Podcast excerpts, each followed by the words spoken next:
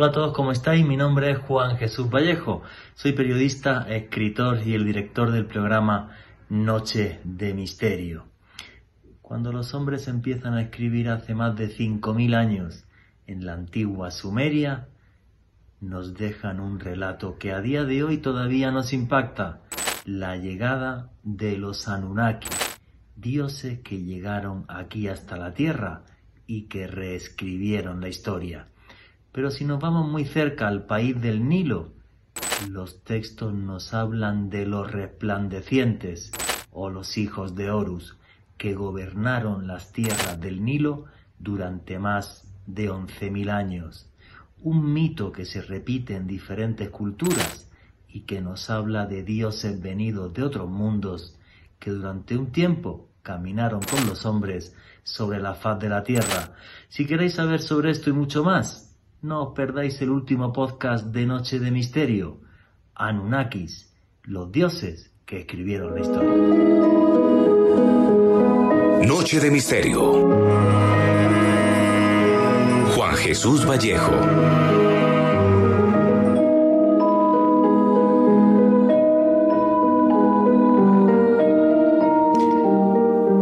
El misterio de las estrellas.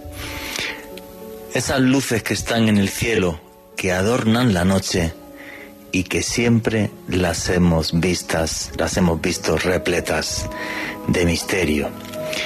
Y esto ha sido así desde que el hombre estaba en las cavernas.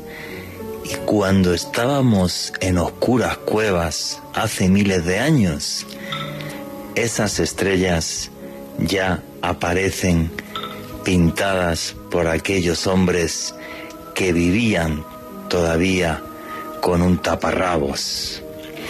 Y ese misterio no paró, no se desvaneció, porque en las leyendas de hace miles de años se nos cuenta, se nos narra que desde las estrellas llegaron dioses a la tierra. Y esos dioses tenían diferentes rostros. En la antigua Sumeria, los Anu Naki. En Egipto, los Sensu Or. En Australia, los Guanginas.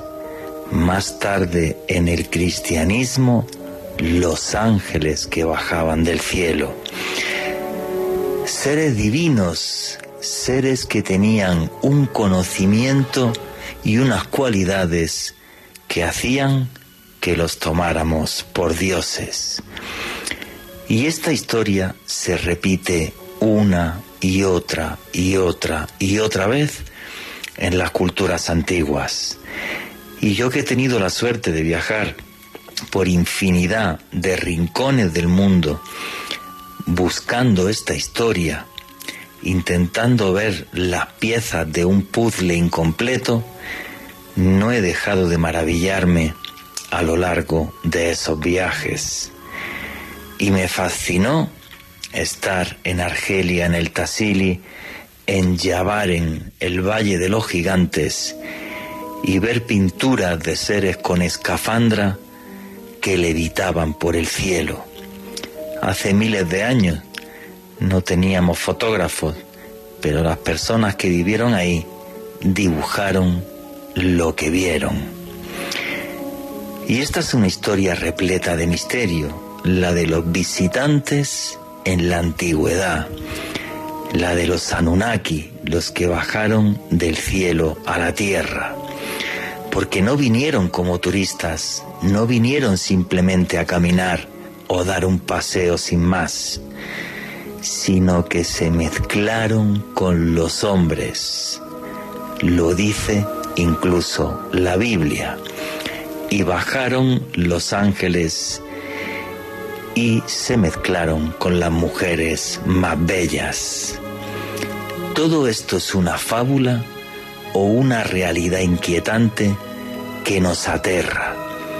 Nos aterra porque tendríamos que reescribir la historia aunque yo creo que no debería de darnos miedo, porque esta historia no es solo parte de nuestro pasado, sino que es parte de nosotros mismos.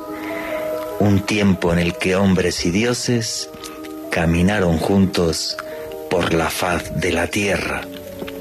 Un tiempo mítico, un tiempo de leyenda, un tiempo de misterio que nos desafía.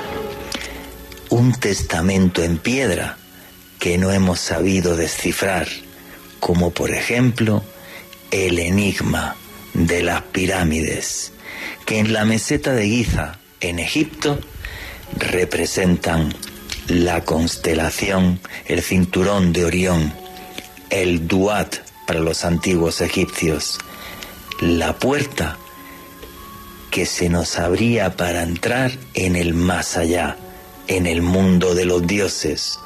Datos muy concretos que hacen que pensemos que estos seres de leyenda que estuvieron aquí no solamente fueron dioses, sino seres venidos de otros mundos.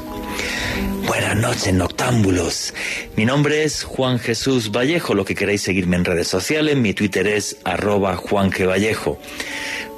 Juan J. E. Vallejo en Twitter, en Instagram, en Facebook, Juan Jesús Vallejo. Y esto es Noche de Misterio en Caracol de Radio y aquí lo que hacemos es periodismo de misterio. Nosotros os ponemos los hechos encima de la mesa y vosotros decidís qué hay detrás y qué no. Y aquí somos una gran familia, la familia del misterio. Aquí todo el mundo puede opinar, nadie más que nadie, vuestras opiniones son tan válidas como la de aquí de un servidor. Quiero comentaros también que los que os guste el periodismo de misterio tenéis un canal de YouTube que es Oculto tras la sombra. Todos los jueves voy a sacar un vídeo sobre los temas que eh, nos interesan. La gente me echaba mucho la bronca que tenía el canal bastante abandonado, lo cual es cierto, no tenía tiempo, pero bueno, a partir de ahora que sepáis que todos los jueves va a salir un vídeo en el canal de YouTube Oculto tras la sombra. A mí, un tema que me fascina, un tema que me obsesionó muchos años de mi vida. Y recuerdo caminando por el Museo del Cairo, por ejemplo, ver una cosa que es la piedra Benben, una representación de la roca que trajo la vida a la Tierra. Miles de años más tarde se habló de la teoría de la panespermia. ¿Cómo podían saber los egipcios ese tipo de cosas? para mí un misterio. Luego vamos a dar muchos más datos de todo este tipo de temas. Y arrancamos ya el programa. Alejandro Bernal, amigo, compañero, buenas noches, ¿cómo estás? Buenas noches, Juan Jesús. Un saludo para usted, para Richie en los controles, para nuestro invitado de esta noche, Esteban Cruz. Y desde luego también un saludo muy especial para todas las personas que nos escuchan a través de los podcasts que estamos publicando todas las semanas en una lista de reproducción del canal de YouTube de Caracol Radio esta noche, Juan Jesús, con un tema apasionante, un tema que ha suscitado todo tipo de versiones de especulaciones en YouTube y hoy lo vamos a tratar con el mayor rigor histórico, poniendo los hechos sobre la mesa y como siempre decimos aquí en el programa, los oyentes son los que definen en qué creer y en qué no. ¿Y tú qué crees, que vinieron o que no vinieron? Claro que sí, Juan Jesús. O sea, para mí tantas culturas eh, tan diferentes, no solamente eh, geográficamente ubicadas, sino en sus costumbres y demás, en algún momento hablan muchas de ellas de una serie de dioses civilizadores que probablemente vinieron de otras partes, bueno, especulando eh, quizás de la galaxia, que les dieron un conocimiento que les permitió desarrollarse como civilización.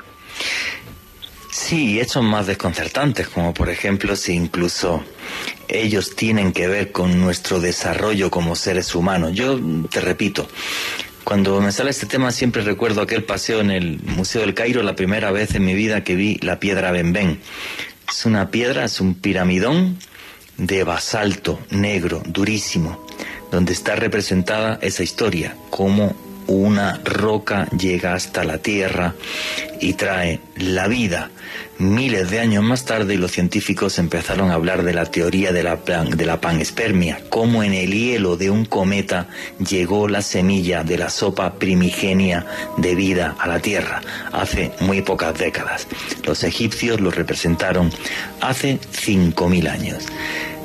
Eso es algo que todavía cuando lo recuerdo me deja en shock, porque la pieza arqueológica está ahí, se puede ver, las interpretaciones son las que son, los textos que tiene son los que son, y me parece algo fascinante. Y esta noche además tenemos un antropólogo, periodista, director del programa Más Allá en Red Más, que sabe también un montón de esto, que es el señor Esteban Cruz. Buenas noches, amigo, compañero, ¿cómo estás? Muy buenas noches, Juan Jesús, muy buenas noches a todos los que nos escuchan a esta hora eh, aquí en Caracol Radio. También muy contento de estar con Hugo Alejandro Bernal. ¿Tú crees que realmente estuvieron aquí o que son simplemente leyendas? No lo sé, y eso es lo interesante de ese tema, eh, y eso es lo que nos hace estar en el misterio, y eso es lo que nos tiene a todos acá, tanto a los oyentes como a usted, Juan Jesús Vallejo, a mí y a todos los que vamos a estar pegados de la radio, porque si lo supiéramos con certeza ya no sería un misterio.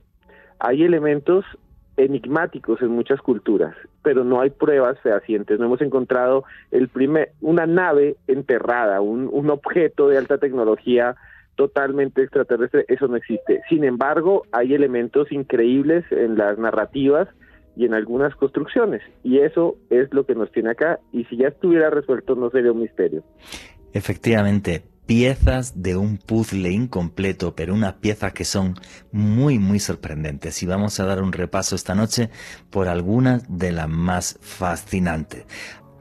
Hablar de alienígenas ancestrales, hablar del programa, el título que tiene hoy, que es el del misterio de los Anunnaki, nos tenemos que ir al principio. Y el principio para entender todo esto, y ese es un principio que es muy impactante, son los primeros textos de la humanidad, cuando el hombre comienza a escribir hace 5.500 años. Y eso lo hace en la antigua Asiria, en la actual Irak. Y uno de esos textos se llama Enuma Elish. Y el Enuma Elish, que es el texto de la creación, es algo realmente inquietante Repito, texto que apareció en la biblioteca de Nínive, texto que a día de hoy está en el Museo Británico. Y lo que nos dice ese texto, que tiene miles de años, es que hace 445.000 años llegaron hasta la Tierra los Anunnaki, los que bajaron del cielo a la Tierra, y a la cabeza de ellos Anu y sus dos hijos, Enki y Enlil. Y esos dioses que bajaron a la tierra tenían una serie de particularidades. La primera y más importante, el cráneo dolicocéfalo, alargado. Y aunque eran antropomorfos con forma humana, tenían rasgos de reptil. Y esto, este texto, refleja un mito que es todavía anterior, porque en la cultura Ubaid, en concreto en Irak también, en el asentamiento arqueológico de Yarmo, aparecieron diferentes figuras de representaciones de estos Anunnaki. Los podéis buscar en Google, luego si queréis lo pongo en mis redes sociales, en arroba. Vallejo. Veréis a un ser antropomorfo con cabeza dolicocéfala que tiene rasgos, rasgos de reptil y una de esas figuras muy inquietante, una de esas hembras amamantando a lo que sería un bebé humano. Las tablillas están incompletas y el que las tradujo y se hizo muy célebre traduciéndolas y publicando libros sobre esto, ha traducido sus libros a más de 20 idiomas, es Zacarías Sitchin. Hay que decir que como las tablillas están incompletas, pues él a lo mejor rellenó algunas cosas. Lo que yo os estoy diciendo son hechos que están ahí.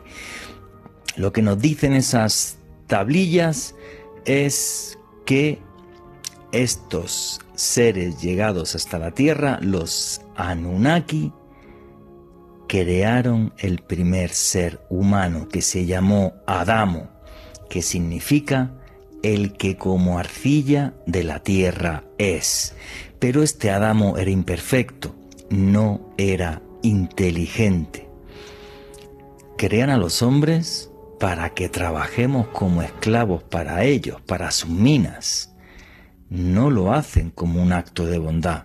Y como este Adamo no resuelve sus problemas porque no es inteligente, introducen dentro de una de sus hembras el siguiente experimento, el Adapa, el primer ser humano.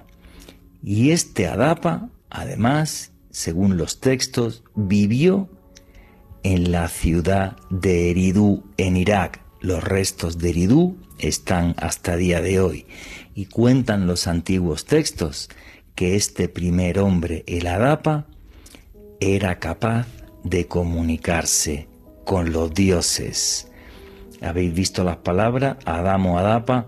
Lo que hace el Génesis en la Biblia es copiar en gran parte el Anuma Elis, porque lo que cuenta el Anuma Elis tuvo tal peso histórico-cultural sobre la humanidad que se replica en infinidad de culturas, porque en el Anuma Elis aparece también el diluvio universal, cómo las tierras se tapan de agua y cómo un hombre construye un arca donde guarda a las parejas de todas las especies del mundo. Y ese hombre no se llamaba Noé, sino Ciusudra. Elementos curiosos de este mito que se repiten en todas las culturas. La deformación craneal, hacerse el cabello dolicocéfalo para asemejarse a los dioses, se ha hecho en los cinco continentes. ¿Vale? Hay rastros arqueológicos en los cinco continentes. ¿Adivináis cuál es la deformación craneana más antigua de la historia para asemejarse a los dioses? Cueva de Shanidar en Irak hace 50.000 años y esta deformación craneana no estaba en un ser humano como nosotros, sino en un neardental. Extraños cráneos tremendamente alargados, que, muy difícil, que son muy difíciles de explicar, como los de Paracas. Porque, por ejemplo, en Paracas, en Perú, hay que pensar que un cráneo humano tiene en torno a unos 1850 centímetros cúbicos eh, de cabida y los cráneos de, de Paracas llegan a tener hasta 3.200 centímetros cúbicos. La pregunta es la siguiente, yo puedo deformar un cráneo, pero hacerlo el doble de grande, con qué tecnología, de qué forma, cómo se hizo. Es un conocimiento que se perdió, esa manía por asemejarnos a los dioses. Y lo más inquietante de todo esto, al comienzo del programa yo os estaba hablando de un puzzle incompleto, un testamento en piedra que nos habla de cómo fue esa relación de hombres y dioses en la antigüedad las primeras pirámides de la historia, los zigurat, se construyeron en Irak, en concreto en la ciudad de Ur, hace 5.500 años. Y las pirámides servían para ponerse en contacto los hombres con los dioses, con un conocimiento que hoy día nos está vedado. Y mientras los dioses manipularon a los hombres, crearon la humanidad y le enseñaron a que cultivara, a que escribiera y demás, los esclavos de los dioses venidos de las estrellas nos observaban. Se llamaban los Ijiji. Buscar en internet en Google esa palabra, Ijiji, y veréis una figura con unos ojos enormes exactamente igual que describen los testigos de el fenómeno ovni a día de hoy, ojos gigantescos en un gran cráneo, que nos observa, los Ijiji. Todo lo que os he dicho son datos reales que podéis comprobar sin ningún problema.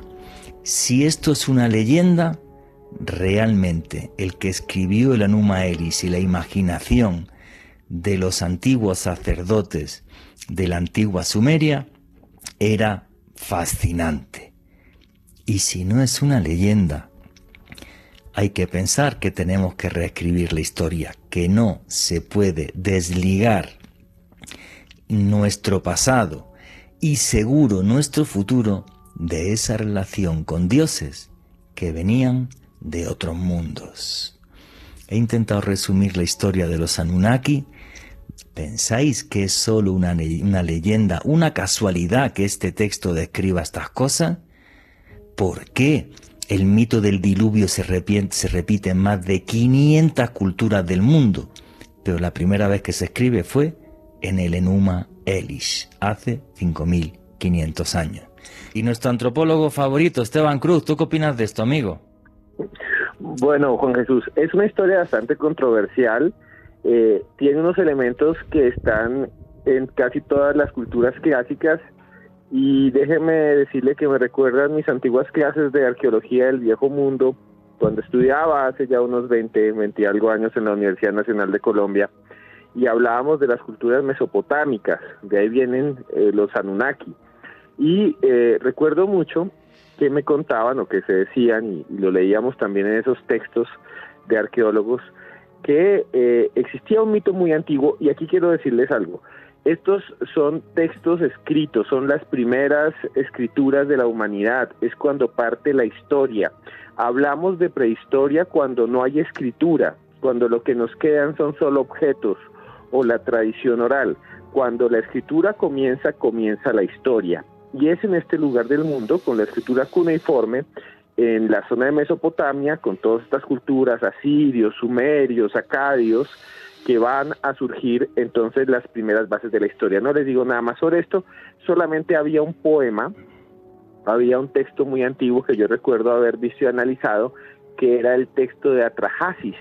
Es una historia muy antigua de Mesopotamia que está registrada en varias tablillas también está incompleta en algunos, pero la más, más, más, más eh, completa es de más o menos 1700 años antes de Cristo, Juan Jesús, imagínese, 1700 años antes de Cristo, es mucho tiempo atrás. Y más o menos resumiendo, esta historia tiene también que ver con los Anunnaki. Según recuerdo, cuando veíamos en clase, allí quedan dos ríos, el Tigris y el Éufrates, y la historia decía que estos ríos fueron construidos, labrados en la tierra por unas deidades que eran serviles a los dioses. Eh, había varios dioses, ¿no? Enil, que gobernaba eh, la tierra, Enki, y que era muy inteligente, Anu, del que ya habló eh, Juan Jesús, que era el dios padre, ¿no? El rey de los dioses, como el Zeus, y entonces tenían unos, unos sirvientes que eran los Ijiji, que hacían todos estos, eh, cavaban y hacían todo, pero al final todo se desmadró, los dioses enloquecieron, dijeron ya no, ya no nos sirven y los destruyen o los quieren destruir y entonces viene la humanidad. El problema con la humanidad es que le resulta un fastidio porque eso es lo que somos para el mundo, destruimos todo, nos comemos todo, nos tragamos, matamos a todo lo que está alrededor nuestro y lo que no, no podemos matar, entonces lo eh, absorbemos y lo domesticamos. Y entonces los dioses dicen, esta gente es un ruidaje, esta gente hace mucho ruido, especialmente eh, Enil creo que era, Enlil, perdón, es el dios que dice, aquí hay mucho ruido, matémoslos y los intenta matar con plagas y demás. Y ahí es cuando aquí hay algo muy interesante, Juan Jesús y oyentes, y es que aparece un, humano llamado Atrahasis, que va a ser como el más inteligente de los humanos y descubre cómo vencer a los dioses, e incluso escuchen bien la historia, los dioses dicen hay que acabar con esta plaga de humanos, una parranda de gente que no sirve para nada, lo único que hacen es comer y defecar la tierra, así es, dejan todo hecho una defecación inmunda a la tierra y además son ruidosos. Y planean un diluvio, les parece conocido, y Atrahasis, que es muy inteligente, hace entonces un barco y se mete en el barco y entonces sobrevive al diluvio, al después dicen, pues dejemos que existan los humanos, pero hay que controlar la población. Parece que ya vencimos a los dioses y nos reproducimos y estamos destruyendo todo. Pero era para contarles que vean de dónde sale todo esto y ahí sale el contexto después de la Numa Elish. Sí, claro, o sea, es que, no sé, y es algo que tiene tanto peso cultural que se repite y se repite en, diferentes culturas y en el origen del cristianismo, que es el judaísmo, en el Antiguo Testamento, pues ahí lo tenemos otra vez. Alejandro Bernal quería comentar algo. Juanje, en específico sobre el papel de los Ijiji que usted nos comentaba y que Esteban de hecho pues nos complementaba hace unos minutos, que tener en cuenta que estos personajes, esta especie de sirvientes de los Anunnakis se, dice de acuerdo a textos como el Enuma Elish, el Atrahasis, que también es muy importante dentro de la literatura mesopotámica, pues que estos seres eran capaces de drenar, de cavar, de hacer zanjas, y tal y como decía Esteban, en la medida en la que fue pasando el tiempo, se fueron en contra de sus creadores y cuando fue evolucionando el tiempo y la concepción de la sociedad, a estos Ijiji se les otorgó como una especie de, eh, qué sé yo, se comenzaron a ver como unos demonios, como entidades malignas. Hoy en día, desde luego, lo interpretamos de otra manera, como ayudantes de esos seres que vinieron de otras partes a, crear la vida en, en este planeta. Y respecto a Atrahasis, que es algo también muy interesante que comentaba Esteban hace unos minutos, hay que tener en cuenta que esta especie de Noé, si es que así se le puede denominar, o al menos de este paradigma de lo que vendría siendo el Noé bíblico dentro de la Trajasis, para los babilonios se llama Onnapishkin, para los cimerios Siusudra, y es en efecto esa historia de ese hombre que construye una gran embarcación para llevar dos eh, la pareja de cada especie y permitir que la vida sobreviva a la ira de esos dioses que querían prácticamente resetear su creación. Es que hay muchas historias que son muy curiosas sobre esto. Vamos a ver, los cronistas griegos, en concreto Veroso, que fue contemporáneo de Alejandro Magno, cuando escribe textos sobre la antigua Sumeria, él lo que dice es que en los para los antiguos sumerios había un Apkalus, un perdón, un Apkalus, sí, perfecto. Y este Apkalus, que se llamaba Oanes, lo que hacía era que llegó desde el cielo, llegó hasta la tierra, pero nunca se metía en la tierra, sino que siempre estaba en el mar. Levitaba por encima del mar, tenía cuerpo mitad hombre, mitad pez, y les contó a los hombres cómo seleccionar las semillas, cómo escribir las leyes, cómo hacer toda una sociedad. Y es curioso porque estos Apkalus venían desde el cielo, pero vivían bajo el mar. Fijaros en el fenómeno ovni ahora, todo lo que está pasando con los vídeos filtrados del Pentágono. ¿A dónde van esas luces siempre? Debajo del mar. Es muy curioso, repito, esto lo escribió Veroso hace más de 2000 años y además cuenta con detalle cómo Oanes salió de un huevo que volaba, que él lo describe como una estrella llameante. No sé qué pasó en la antigua Sumeria hace más de 5.000 años, pero diferentes mitos y diferentes textos que nos llegan no solo de los sumerios, sino de sus vecinos griegos, por ejemplo, recogiendo cómo era esta cultura y cómo fue el origen de esta cultura, parecen un relato de ciencia ficción. Sin embargo, repito, todo lo que estamos diciendo son datos reales. Dioses civilizadores que llegaron hasta acá, algunos solo civilizadores, otros con ciertos tintos macabros como estos Anunnaki con forma de reptil, que lo que hicieron sería crearnos y manipularnos básicamente para que fueran para que fuéramos sus esclavos. Faltan siete minutitos para que termine esta primera hora. Alejandro Bernal, ¿qué es lo que preguntan los noctámbulos a través del numeral alienígenas caracol? Aquí Rocío eh, reporta sintonía desde Idaho, Estados Unidos. Un abrazo para ella y nos dice lo siguiente. En el libro de Enoch hay todo un compendio de conocimientos de seres llamados vigilantes que se revelaron a los humanos de esa época dando a entender que el conocimiento es una herramienta súper poderosa en la historia para la humanidad. Sí, eso es una historia que se repite y se repite y se repite. Los dioses civilizadores. Hay un libro de Pierre, de Pierre Honor que se llama El enigma de los dioses blancos, que es algo eh, realmente fascinante, porque se repite en infinidad de culturas y en América Latina también, por cierto. ¿Qué más preguntas y comentarios hay? Roger Gutiérrez, ¿hay registros de dioses civilizadores provenientes de otras partes de la galaxia en las culturas precolombinas colombianas? Esteban Cruz va a saber responder a eso mejor que yo, pero bueno, aquí tenemos en la cultura muisca bochica, que vamos, básicamente era como Superman, con un bastón que tiraba montañas y hacía de todo, ¿no? Sí, sí, sí, y, hay un montón, pero déjeme ir rápidamente eh, a, hablar de los vigilantes, no me embruce un minuto. Yo recuerdo mucho, si no estoy mal, que se les llamaba los Grigori, y estos Grigori aparecen en el libro de Enoch y en otros libros apócrifos, y son hijos de eh, los ángeles, son grupos de ángeles caídos. Según recuerdo, decían que eran más de dos millones, doscientas miriadas, y había uno en especial que se llamaba Araquiel Araquiel es el que enseña los secretos de la tierra a los hombres. Y había otro que se llamaba Agniel, que les enseñó a los humanos cómo usar las raíces, la agricultura. Esto es muy interesante porque es muy parecido a lo que están diciendo de los dioses civilizadores. Son seres que bajan de las estrellas, ángeles caídos, que le enseñan a los hombres la luz, ¿no? Lucifer, el portador de la luz. Efectivamente, el portador de la luz. Alejandro Bernal, ¿qué más preguntas y comentarios hay?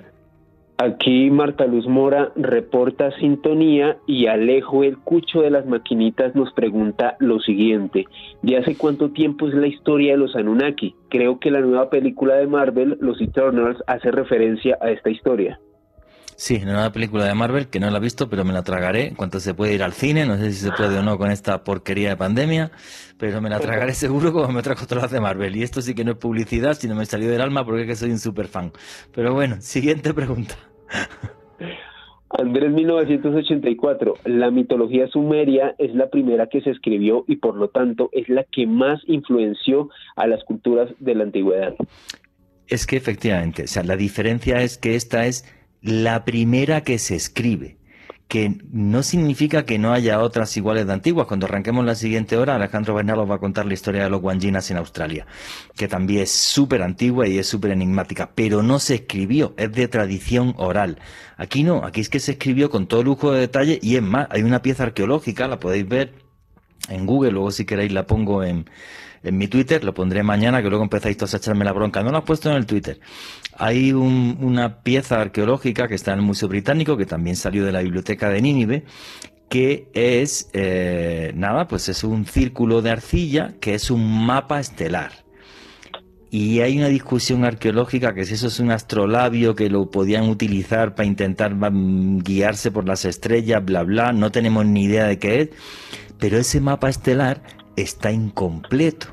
Y muchos dicen que en ese mapa estelar podía estar el planeta de origen de estos Anunnakis. Luego, cuando os hable de los Sensuor en la segunda hora, os diré, por ejemplo, que hay culturas que ponen estas estrellas de donde vienen estos seres muy concretas. En el caso de los egipcios, el Duat era el cinturón de Orión y ahí estaba la puerta a los dioses. Efectivamente. ¿Qué más preguntas y comentarios hay? Carlos Andrés, ¿la estrella Sirius guarda alguna relación con los Anunnaki?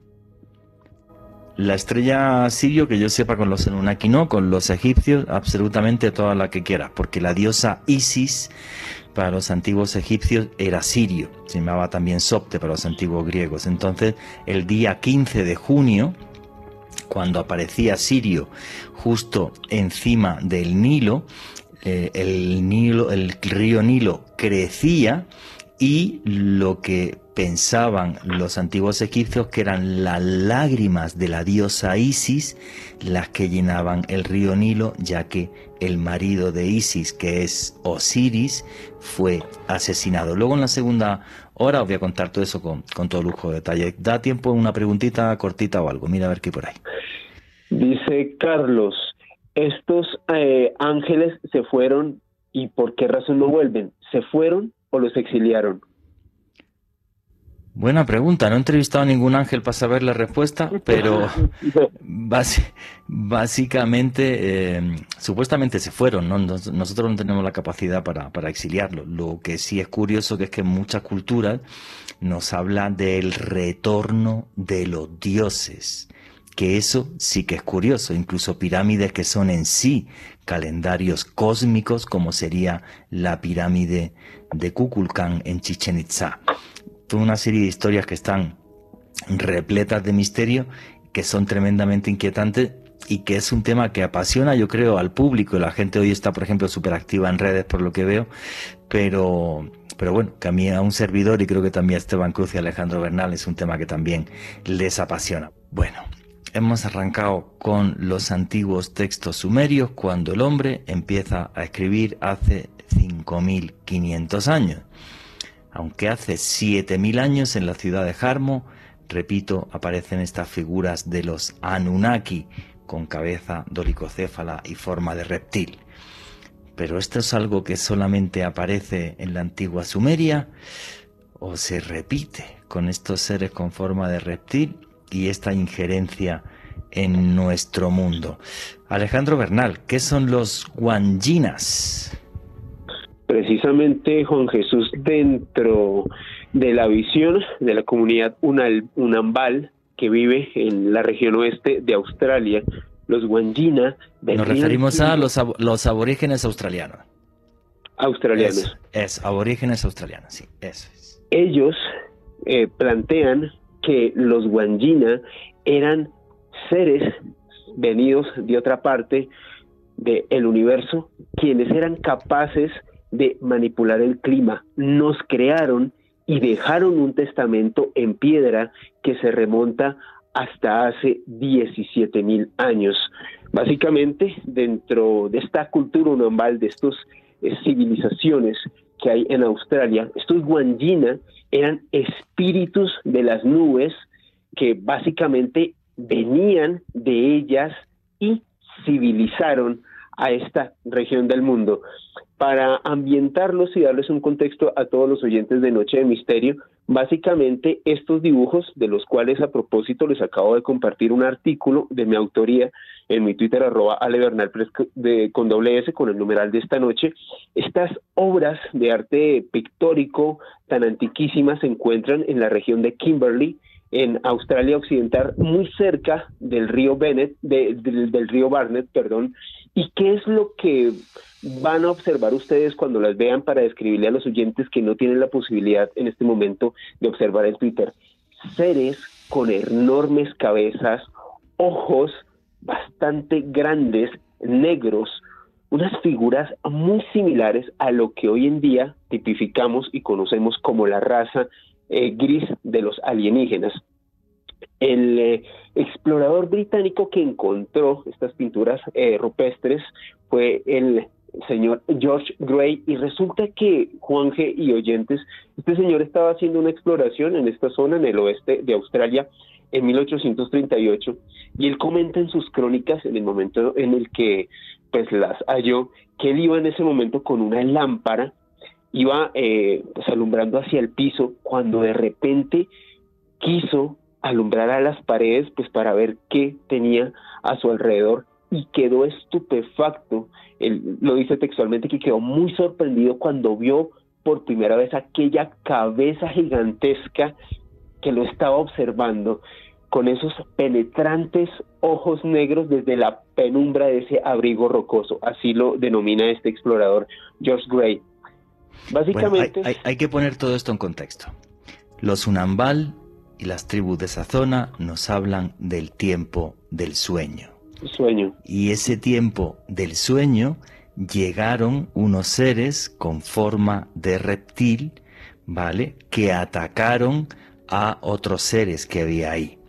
Y es la diosa Bulari, la diosa madre, la que los aniquila tirándoles un gas. Y hay un sitio súper sagrado para todos los aborígenes australianos donde se refleja toda esta batalla que es Uluru. En Uluru, ¿vale? Debajo de Uluru, supuestamente hay cadáveres de estos hombres serpiente. Que había buenos y que había malos, exactamente igual que sucedía con los Anunnaki. Esa es la clave para arrancar y comprender toda esa historia, el tiempo del sueño, las cosas que sucedieron en el tiempo en el que hombres y dioses caminaron por la tierra. Lo curioso de estos guanjinas, ¿vale? De estas pinturas rupestres que hay ahí, es que son unas caras enormes con dos ojos enormes, eh, igual que los extraterrestres grises que aparecen en el, como tú has dicho, pues en, infinidad de relatos de, de personas que han visto naves de otro mundo. Curioso que el símbolo de los guanjinas es una serpiente con alas. Muy curioso que estas pinturas de los guanjinas tienen alrededor de la cabeza una aureola como si fueran resplandecientes. Cosa curiosa en esas pinturas es que los guanjinas no tienen boca, porque tenían un poder tan enorme que se comunicaban con los seres humanos a través de la mente. Toda una historia que es fascinante. A mí de esas pinturas de guanjinas hay una que me obsesiona y me obsesionó hace mucho tiempo porque aparece un ser de estos guanjinas con una túnica roja y en la parte izquierda, mañana me lo recordáis y lo pongo en Twitter, ¿vale? Porque se me olvidará. En la parte izquierda hay una protoescritura que nadie ha sabido traducir. Y en la aureola arriba hay también símbolos de protoescritura que nadie ha sabido traducir. Continúa con la charla. Específicamente sobre, sobre los tiempos de, del sueño, Juanje, de lo que usted nos hablaba hace unos minutos, específicamente dentro de la cosmogonía de los Unambal, ellos también comentaban que aparte de esa confrontación de la cual usted nos habló, estos seres eran tan poderosos que crearon a los humanos y desde el momento en que pues, crearon a nuestra especie, comenzaron a ejercer una fuerte influencia desde ese momento hasta nuestras épocas. También comentan los Unambal que en el tiempo del sueño los Goanjina tenían la facultad de castigar a los, a los humanos y a todos los seres que estaban en este mundo a través de inundaciones, de tormentas, de huracanes, y lo hacían básicamente para castigar a todos aquellos seres humanos que se atrevían a violar eh, sus leyes esa serpiente em, eh, emplumada que usted nos comentaba, Juan Jesús, hace unos momentos, que se convirtió en el gran símbolo de los, em, de los Wanjina, se conoce dentro de la tradición de los Unambal como Wungur. Curiosamente, este Wungur, o al menos este paradigma o este estereotipo, por así denominarlo, de este ser tan gigantesco, esta serpiente emplumada, también la podemos observar no solamente en Mesoamérica, sino en otras partes del mundo.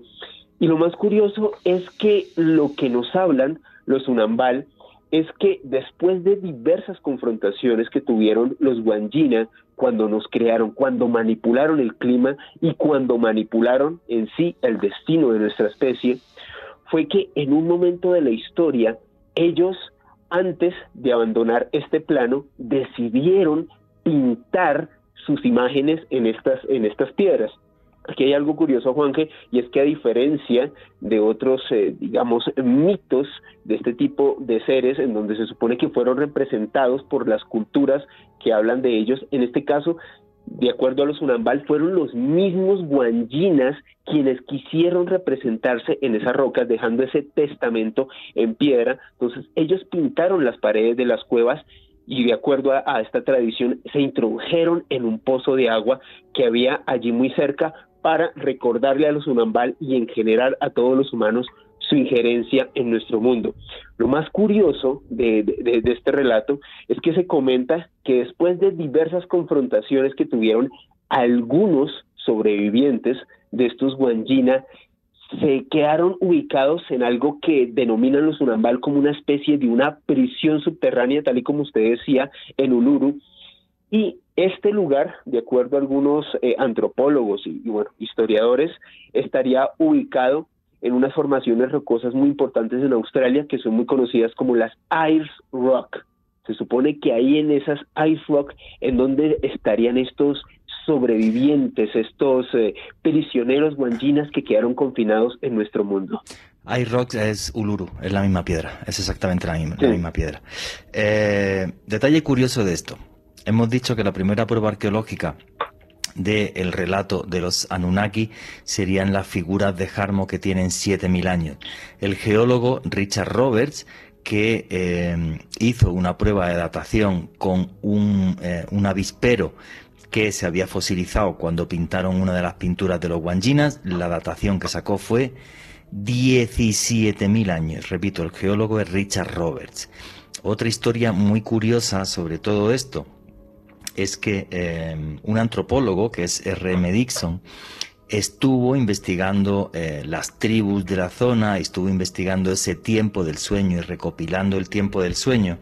Y hubo una cosa que le llamó muchísimo la atención, y es que los aborígenes australianos le comentaron que los lagos Echam, Barrín y Euramo, que esos lagos se habían creado por una gran explosión. El antropólogo echó mano de los geólogos y los geólogos le dijeron, sí señor, los tres lagos se crearon por una erupción volcánica. Esto le hizo pensar, ahí va, pues esto del tiempo del sueño, vale, muy bonito el tiempo del sueño, pero aquí hay historias que son completamente reales, como que una explosión creó estos tres lagos. Como siempre, leyenda y realidad se mezclan. Y otra cosa, los Unambal dicen que los Guanjinas regresarán. Y regresarán igual que vinieron hace mínimo 17.000 años, en una nube que era brillante y que volaba.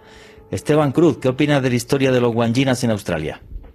Bien, eh, para esto quiero decirles rápidamente algo contextual. Lo que pasa es lo siguiente, Australia es una isla, una isla continente prácticamente, que tuvo una forma de poblamiento o un acceso de poblamiento de humanos independiente a muchos otros lugares del mundo. Genéticamente ellos eh, son distintos a las poblaciones americanas, europeas, asiáticas. Parece que se fueron a vivir allá hace muchos, muchos años, estuvieron ahí aislados y ahí entonces surgen estas historias. En el centro de Australia, como bien han apuntado ustedes, hay una, hay una formación rocosa, eso es lo interesante, y no son solo un pueblo, son varios pueblos que están asentados ahí, y lo interesante es esta historia, que además de eso, no solo el tiempo de los sueños, que es el tiempo que, ojo con esto, para sus leyendas, para su eh, historia de creación del mundo, las deidades, los dioses, estaban con los humanos en la tierra. Ellos tocan un instrumento que se llama el didgeridoo, el y, y, es interesantísimo, lo pueden escuchar, y en sus ceremonias, que son unos cantos que hacen en las noches alrededor de fogatas, ellos dicen que vuelan o se concentran y en trance pueden intentar comunicarse con esas deidades que dejaron la tierra y que prometieron volver. Para muchos, es lo que está diciendo Juan Jesús, esas deidades son las que están plasmadas en esos espacios rocosos, en pinturas rupestres, que, como bien han apuntado acá, tienen unas formas específicamente que nosotros podemos desde nuestro punto de vista, ojo con esto, no el de ellos, sino desde el nuestro, identificar con lo que llamaríamos hoy los alienígenas ancestrales, que eso es lo que conecta esta historia con los Anunnakis, seres que vienen de las estrellas, que se conectan con los seres humanos, que les enseñan y que después se van y que prometen volver. Sí, claro, y además con la curiosidad también de que el símbolo de los guanjinas es esa serpiente emplumada y que en ese tiempo del sueño se habla de luchas, igual que nos dice la Numa Elish, en, la antigua Siria se habla de luchas entre unos reptilianos buenos y unos reptilianos malos, unos hombres reptiles buenos y unos hombres reptiles, eh, reptiles malos. Es, es, todo muy loco, aparte incluso la forma en la que la diosa Bulari se los carga, que es con una, una nube de gas tóxico. O sea, hasta eso parece sacado de la Primera Guerra Mundial, más que de hace eh, 17.000 años. No sé qué opinas, Esteban Cruz. Pero, pero ojo con esto que es, que, que es muy fuerte, que es que ellos no tenían escritura, ¿no? Entonces, como no tenían escritura, esto lo recogen los primeros eh, viajeros ingleses y, europeos que llegan hasta allá, eh, que empiezan a recopilar las historias que, que ellos han narrado. Pues recuerden ustedes también que cuando hay tradición oral se cambian muchísimo de generación en generación las versiones. Entonces no hay una sola versión.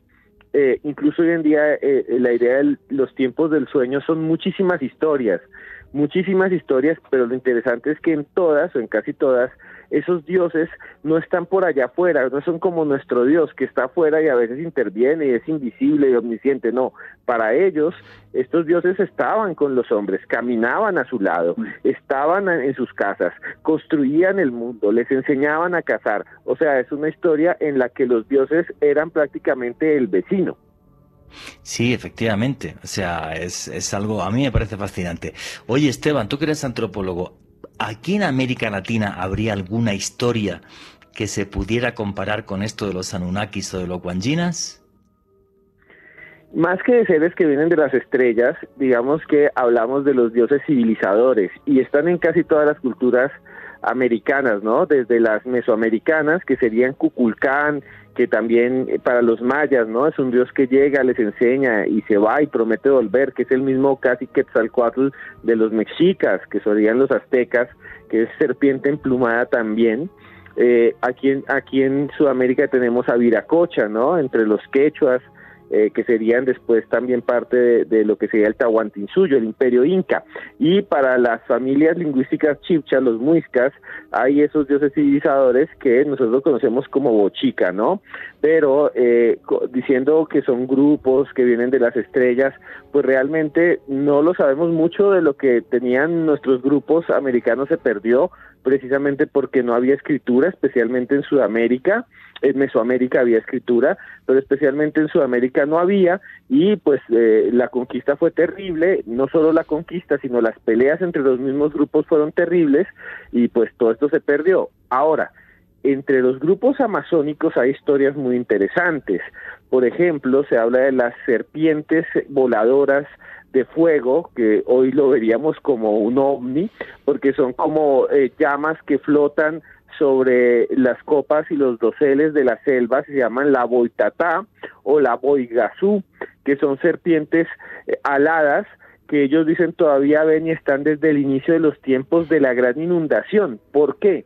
Porque las culturas amazónicas también hablan de la gran inundación, los muinanes, los ticuna, dicen que hubo un diluvio también y murieron los animales y entonces eh, se veían estas serpientes que flotaban, que volaban sobre el cielo y algunas culturas también, los Shuar, Ashuar, hablan de que hay seres debajo de la tierra, unos enanos que no tienen, eh, que, que están viviendo debajo de la tierra y que salen en cualquier momento. Eso es bastante interesante también. Sí, un mito que se repite una y otra y otra vez. Bueno, y si estamos hablando de dioses que vivieron en la tierra, de Anunnakis, os hemos hablado de los Wanjinas, y yo creo que es imposible o, sería horrible un programa de esto si no os hablamos de Egipto. Y el tema de Egipto es tremendamente curioso. Los egipcios si escribían, empezaron a escribir un poco más tarde que los antiguos sumerios, pero lo que aparece ya no solamente en los mitos egipcios, sino en las listas de reyes, de faraones que gobernaron el Nilo, es que antes que los hombres gobernaron los dioses y unos dioses muy concretos que eran los Sensu Or o los hijos de Horus, mensajeros de Horus. Se les decía también los brillantes o los resplandecientes. Volaban, tenían superpoderes y vamos a hacer un repaso.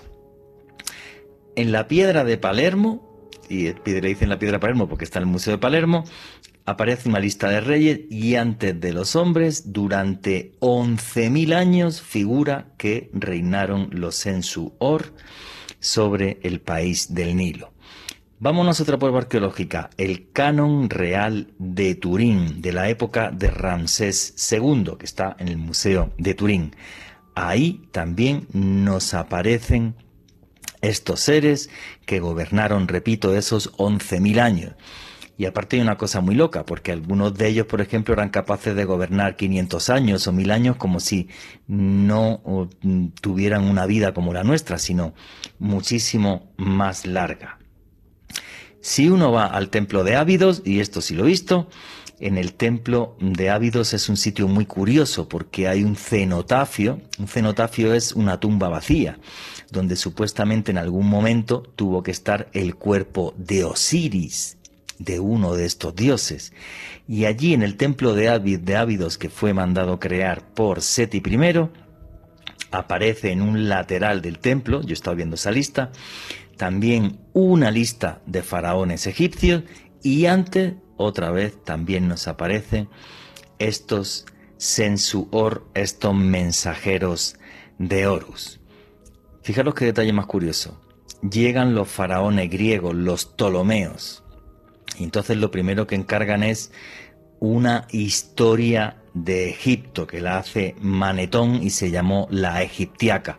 La Egiptiaca son tres volúmenes y es, digamos, el, texto del que primero tiran todos los historiadores porque es una recopilación más reciente de todo lo que fue la historia egipcia y además los Ptolomeos lo hicieron eh, de una forma eh, muy sistemática y muy bien hecha para que todo el pueblo egipcio supiera cuál era su historia, ya que como eran faraones extranjeros tenían que justificarse también como egipcios. La egiptiaca de Manetón, otra vez, antes de los faraones, nos pone a los Sensu Or, a los hijos de Horus. Curioso, porque en el libro de la vaca celeste, que está en tumbas como, el de, como la de Seti I o la de Ramsés II, nos cuenta que esos dioses, además, llegaron del cielo para ayudar a que los hombres crearan la civilización. Es curioso cuando hablaba del templo de Ávidos, porque en el templo de Ávidos hay siete puertas que dan a la nada con la que supuestamente podemos ponernos en contacto con esos dioses.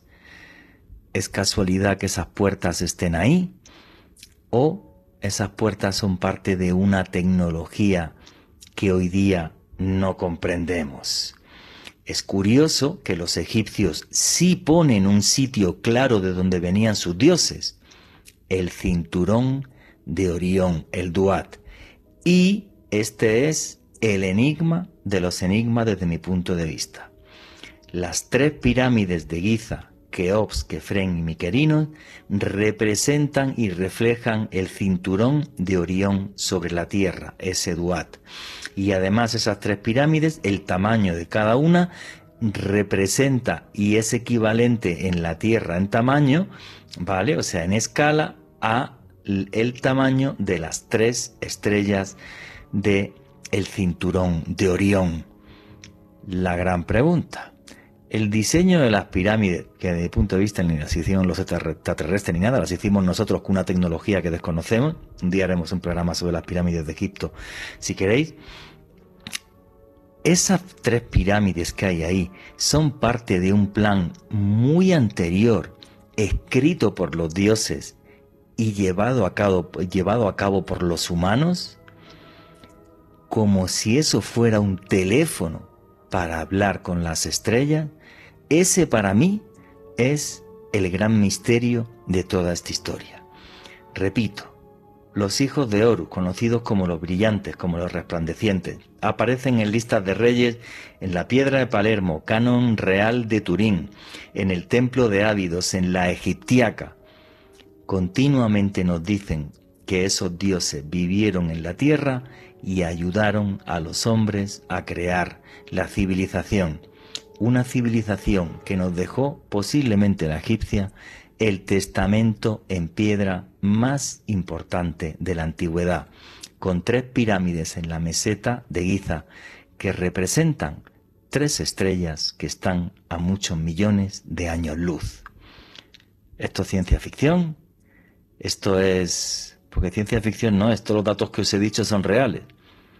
Es parte de un plan que desconocemos y no os vayáis porque ya mismo sigue Noche de Misterio.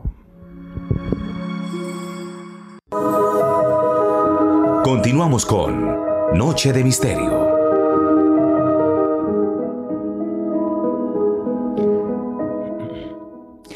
Y aquí seguimos en Noche de Misterio. Os acabo de contar la historia de los Sensu-Or, de los hijos o mensajeros de Horus, que gobernaron el país del Nilo durante 11.000 años. Alejandro Bernal, ¿quiere comentar algo? Juanje, sobre los Sensuor, eh, hay una experta aquí en, nuestro continente, Jacqueline Moreira, ella es lingüista de la Universidad de Sao Paulo, y comenta que al igual que todas las eh, vestigios arqueológicos que usted nos mencionó antes de la pausa, otro digamos, pieza súper importante para hablar sobre estos series sería la paleta de Narmer, un bajo relieve de la, de la época del rey Narmer, y lo que dice esta, esta especialista, Jacqueline Moreira, es que de acuerdo a su investigación los Semsu-Or podrían tipificarse en tres clases. La primera de ellas, y es muy sorprendente que, que, una experta, que una lingüista diga esto, de acuerdo a esta paleta de Narmer, los Ensuor en su primer tipo serían un grupo no humano de seres que estuvieron antes de los faraones en Egipto. El segundo grupo, de acuerdo a ella, serían unos gobernantes que serían como una especie de hibridación entre esos gobernantes no humanos y los faraones que posteriormente vinieron. Y el tercer grupo para ella, de estos Semsuor, vendrían siendo guerreros que lucharon contra los seguidores de Set. Reitero, esa es la versión de la lingüista Jacqueline Moreira de la Universidad de Sao Paulo sobre estos Semsuor. Tendría que repasar la paleta de Narmer. Habré estado delante de esa pieza arqueológica en mi vida unas 20 veces. Y la verdad que yo no he visto nada de eso. ¿eh? La paleta de Narmer es tremendamente famosa porque es la primera vez que se representa a un faraón con la doble corona del Alto y el Bajo Egipto. Por eso es una pieza arqueológica que es la primera que te encuentras entrando al Museo del Cairo. Ahora que han cambiado el museo, no sé dónde la, dónde la, dónde la van a poner eh, nunca había escuchado eso. De todas formas, le pongo todas mis reticencias. ¿eh? Em, debería de, verlo porque que haya un texto en la paleta que cuente eso, ¿no? ¿Será que figuras que hay debajo? Porque la paleta casi que me la sé de memoria. Arriba está Narmer con la doble corona y debajo hay unos hombrecitos por ahí y tal que, lo, que ella lo interpreta así. Pero me, mm, me tiene mis dudas eso, con, con sinceridad. Esteban Cruz, ¿qué opina de la historia de los hijos de Horus y de todas las maravillas de Egipto? Sí, es, es muy interesante porque estos hijos de Horus eh, hacen parte pues de todo este contexto que hay en la mitología egipcia de la lucha entre eh, Horus y otras deidades, ¿no? Eh, que también está la lucha entre Osiris y Set, que termina en un descuartizamiento y, en casi zombie, que es eh, Osiris al final con su piel verde de muerto y un montón de cosas más. Sin embargo, aquí hay una cosa muy interesante y es que estos eh, seres habrían sido los gobernantes durante muchos años de Egipto, ¿no? En algunas versiones. Gobernantes que serían eh, los que gobiernan a los humanos. O sea, estaríamos hablando de gobernantes divinos. Pensemos una cosa nada más, Juan, que, que, que, es que tenemos que tener claro que el faraón de Egipto, que era el gobernante, el emperador, no era solamente eso, era también el sumo sacerdote de ese país. Y un dios en vida, hijo de Ra. Un dios en vida, sí, exacto lo consideraban como los incas un poco, ¿no? Hijos del sol. Sí, sí. Eh, y, este señor era como si el Papa fuera el, presidente de Colombia, digamos. Correcto. Y, además de eso, eh, él mismo hacía liturgias, él mismo tenía libros sagrados, así como había el libro de la muerte, él mismo conocía de hechizos y conjuros. Entonces estamos frente a un tipo de organización social que no es la nuestra y para ellos sí tenía toda la lógica que si hoy en día es el sumo sacerdote, el hijo de los dioses, el que nos gobierna, pues que antes hubo otra dinastía de los dioses mismos. Para nosotros esto es rarísimo, pero es así y es sorprendente y pues es un enigma. Sí, es un misterio sobre todo porque, porque los ponen en las listas reales. Esa es la cosa más loca. O sea, que no lo dejan como una leyenda, sino cuando se hace la recopilación de, de listas reales, son las cuatro que he dicho, pues aparecen estos, estos hijos de Horus. Y para mí esta historia es eh, con sinceridad, pues es pues, todo un desafío, o sea, es una cosa, una locura. Y luego también lo que me fascina de Egipto, lo que comentaba antes, ¿no? El hecho de que ellos sí hablen de esas estrellas del cinturón de Orión como la puerta que hay que pasar para poder para poder estar con los dioses. Un día, si queréis, hacemos otro programa de mitología egipcia, que es un tema que, que conozco bastante bien, que es, es, de una película, esa sí es una película de ciencia ficción, como tú has dicho, porque Osiris, Osiris era un zombie verde, pero claro, es que Osiris lo, lo, dividen en un montón de trozos y luego, y luego lo juntan, lo juntan otra vez y lo reviven, lo hace Neftis, la, la, la, su hermana, que era la diosa de la magia, para ser exacto, con su, junto con su esposa, con, eh, con Isis y luego su hijo Horus venga y, mata a Seth, que eso es toda una película, pero eso lo contamos en otro programa. Vamos a seguir con este paseo por las culturas antiguas y, y por esos dioses que estuvieron en la tierra y hay un montón de, de, hechos así, también aquí en América, en Norteamérica, con los Hopis, ¿verdad Alejandro Bernal? Exactamente, Juan G. Y dentro de los mitos de los Hopi, hay dos que se destacan respecto a la incidencia de estos extraños seres civilizadores, uno de ellos es la gente hormiga. Y es que en específico, dentro de la creencia de los indios Hopi, para hacerle un contexto a los oyentes, pues básicamente pues son una cultura que está asentada en el desierto en el norte de Arizona desde hace miles de años. De acuerdo a estos relatos de tradición oral de, de su cultura, la gente hormiga fueron seres que fueron cruciales para la supervivencia de su pueblo y de la humanidad en general. De acuerdo a ellos, estos seres, eh, o más bien el mundo como tal, tuvo dos grandes extinciones. En este primer mundo, de acuerdo a la mitología de los Hopis, nuestro planeta fue destruido por un cataclismo de fuego aparentemente quizás por alguna serie de erupciones eh, volcánicas de diversos volcanes a lo largo de, nuestro planeta o quizás por una eyección de masa coronaria del Sol. El hecho es que, de acuerdo, reitero, a estos relatos de la mitología Hopi, nuestro mundo en alguna oportunidad fue destruido por fuego. Posteriormente, el mundo, luego de haber eh, sobrevivido y de haber haberse superpuesto a este cataclismo, fue destruido miles de años después por hielo, en lo que podríamos denominar algo así como los glaciales, las glaciaciones y, demás. Para los Hopi, estos, esta gente hormiga contactaron a las personas más virtuosas de su pueblo, del pueblo Hopi, y los guiaron a través de algo que ellos denominaban, y esto es muy extraño y se parece a lo de los Guanjina, una especie de nube que era capaz de moverse en horas de la noche. Se llevó a los más virtuosos del pueblo Hopi, a muchos de ellos, y los condujeron hasta el cielo, algo que ellos denominaban Sokang. Finalmente, esta gente hormiga, después de llevarlo a este Sokang, llevó a estos seres virtuosos del pueblo Hopi y a varios de ellos a unas cuevas subterráneas para que pudiesen sobrevivir a estos dos grandes cataclismos. Esta gente hormiga como tal es retratada por el pueblo Hopi, o al menos los denominan como generosos trabajadores, personas que no solamente les dieron conocimiento, sino que les dieron vida, que no solamente los salvaron de estas destrucciones del planeta, sino que además les dieron suministros, les permitieron almacenar una cantidad ingente de alimentos que les permitieron sobrevivir. Es curioso, Juanje, que dentro de estos relatos de los Hopi, ellos eh, se comenta que estas cuevas en las cuales se refugiaron, guiados por esta gente hormiga, se denominan kivas, y en estas kivas, eh, en alguna época específica del año, realizan una serie de danzas rituales conmemorando esta especie de suceso, esta especie de pacto de estos seres provenientes de otras partes que les permitieron sobrevivir a ese cataclismo que de acuerdo a los Hopi no solamente a ellos, sino a la humanidad como tal.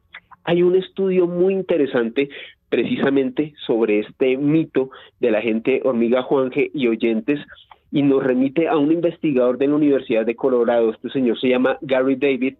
Y este señor va aún más allá y él comenta que de acuerdo a sus estudios y a sus investigaciones, es un hombre que ha estado muchos años en Arizona eh, contrastando con indios Hopi, que incluso ha viajado a Egipto, y él comenta que curiosamente hay una coincidencia entre este relato de la gente hormiga, que de acuerdo a él pudieron haber coexistido en la época del antiguo Egipto, específicamente en la época del faraón Akenatón.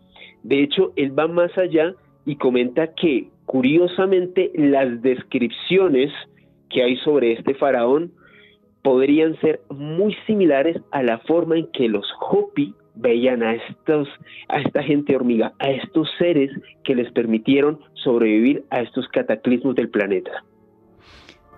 Bueno, el tema de Canatón sería para otro programa, Amenofis IV.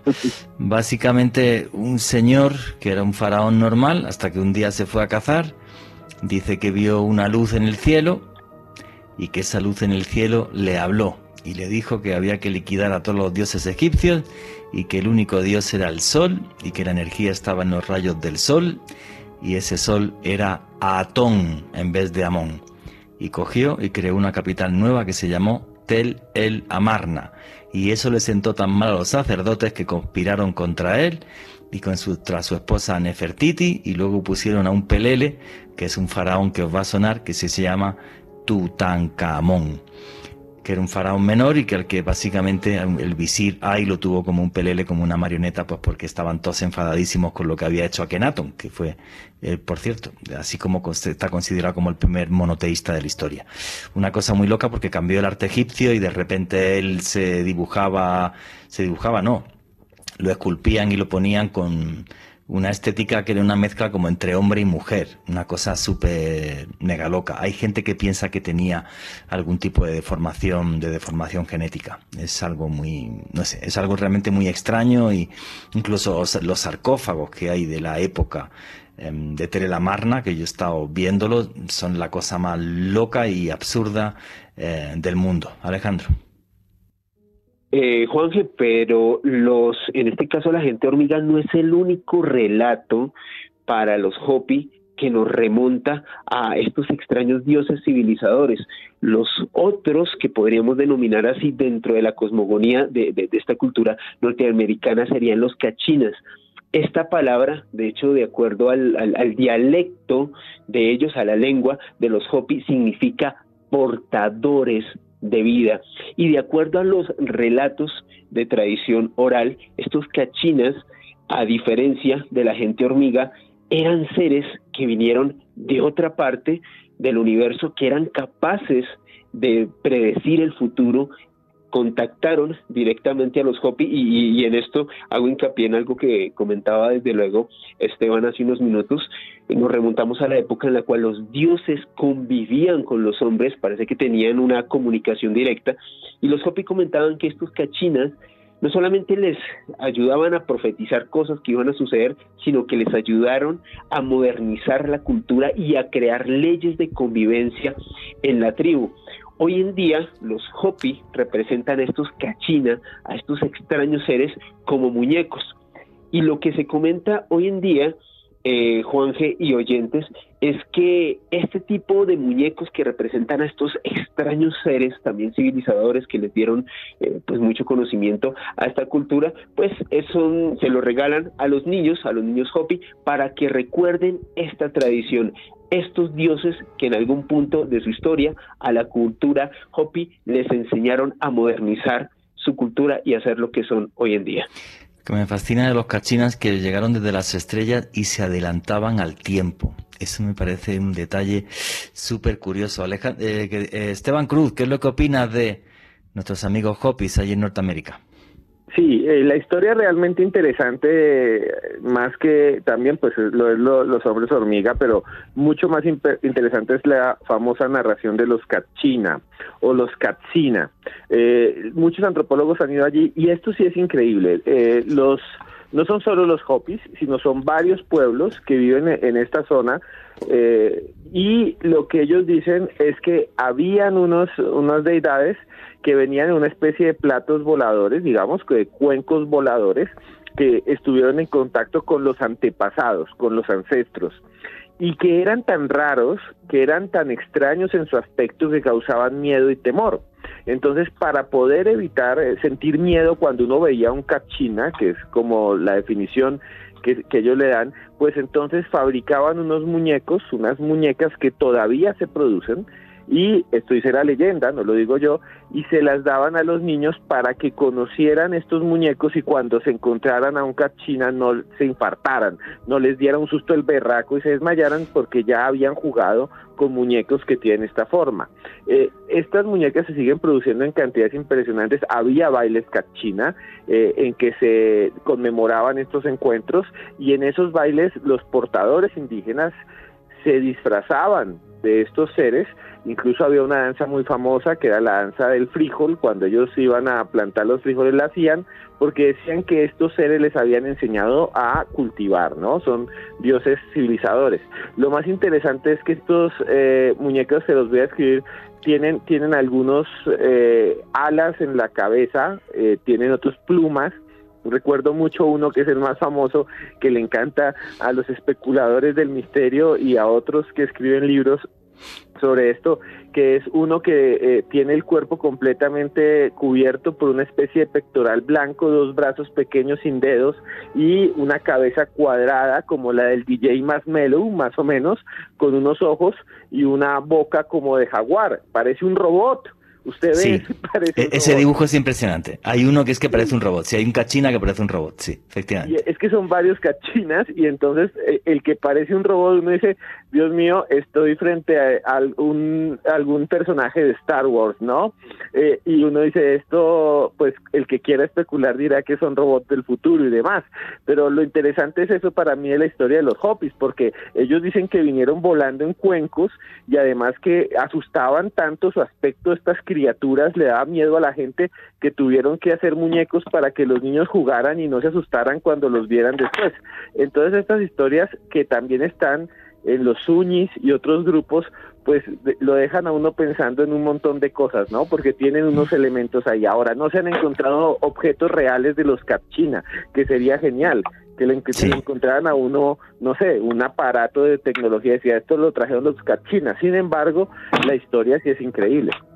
Efectivamente, y a título de curiosidad, tú y yo fuimos un día al Museo del Oro aquí en Bogotá y le estuvimos enseñando a Javier Sierra eh, en la parte del museo donde están los famosos aviones Quimbayas y demás, que son una mezcla entre los tres mundos, hay una figurita pequeña a la que nadie le ha parado bolas, que es que parece un robot, pero un robot con toda.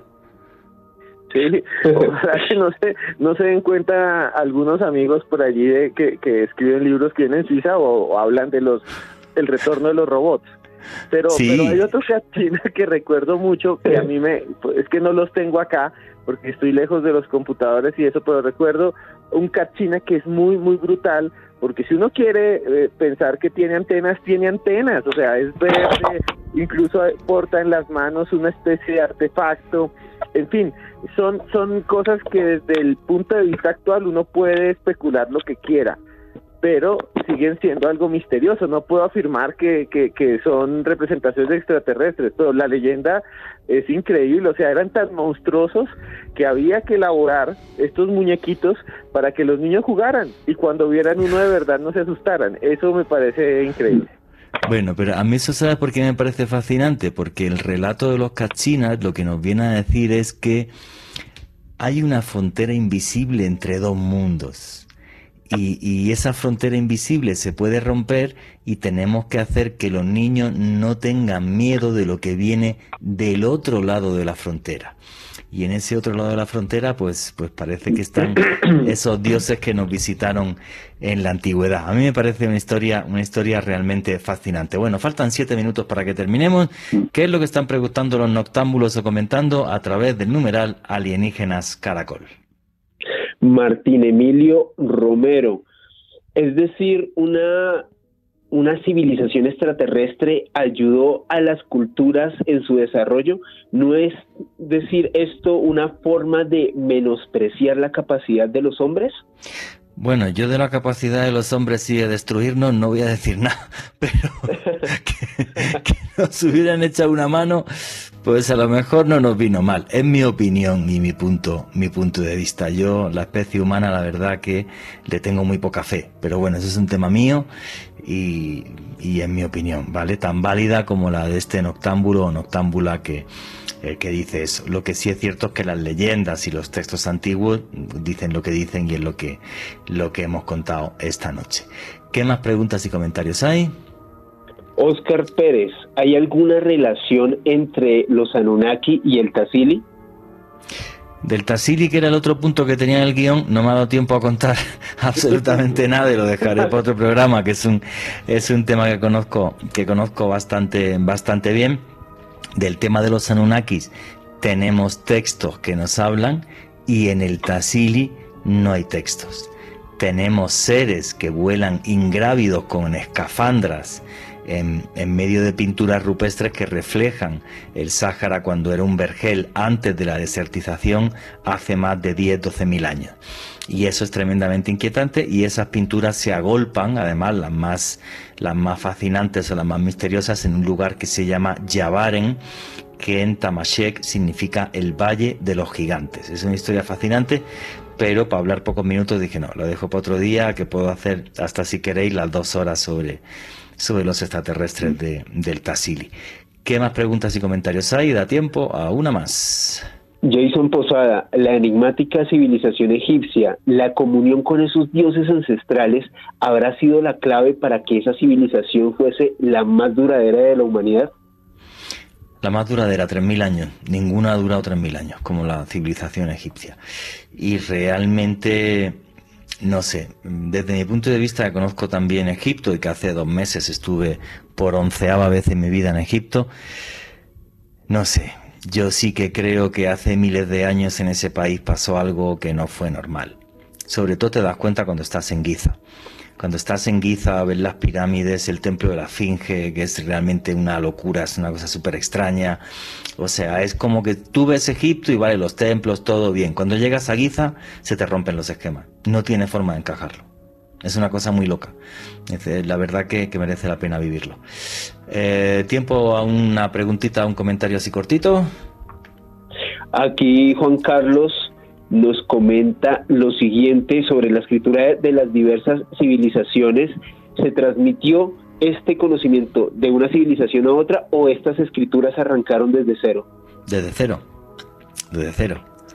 Cada, cada historia arranca desde cero, que eso es lo fascinante. Si arranca desde cero, porque se repite una y otra y otra y otra y otra vez es algo desde mi punto de vista súper loco. Bueno, vamos a llegar ya al final del programa. Esteban Cruz, amigo, tus conclusiones y tus redes sociales y tu canal de YouTube para que la gente pueda seguirte.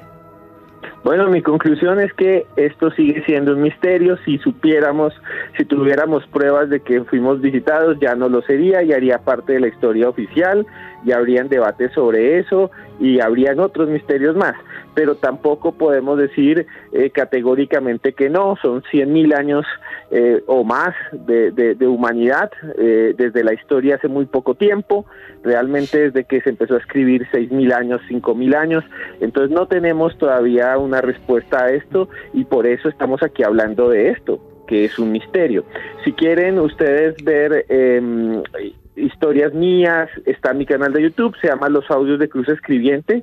Usted escribe en YouTube Los Audios de Cruz Escribiente y ahí se suscribe. Y también, si les gustan estas historias de misterio, hay un libro que tienen que tener, se llama Expedientes X Colombia, los verdaderos expedientes X de nuestro país. Lo tienen que tener si les gusta esto y está en cualquier librería. Muchas gracias. Juan Jesús A y me consiguen como arroba cruz escribiente. Muy bien, amigo, muchísimas gracias. Alejandro Bernard, tus conclusiones y tus redes sociales.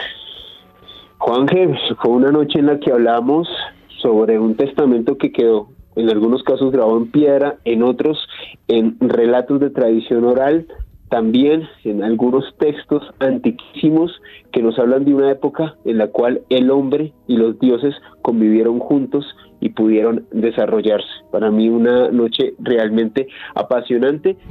Gracias a ti, amigo. Pues para mí, señores, un puzzle incompleto pero cuando veo algunas de las piezas del puzzle, me fascina, me inquieta, me emociona, porque realmente lo que me doy cuenta es que hace miles de años existían unos conocimientos que no entiendo, ya no solamente en una tecnología fuera de tiempo, sino en relatos de tradición oral o escritos que nos contaron cómo los dioses durante una época en la historia caminaron de la mano con los seres humanos. Una época de leyenda que desde mi punto de vista fue una inquietante realidad. Una realidad que nos obliga a reescribir la historia mirando hacia las estrellas. Y nunca, nunca olviden que vivimos en un mundo mágico porque está repleto de misterio.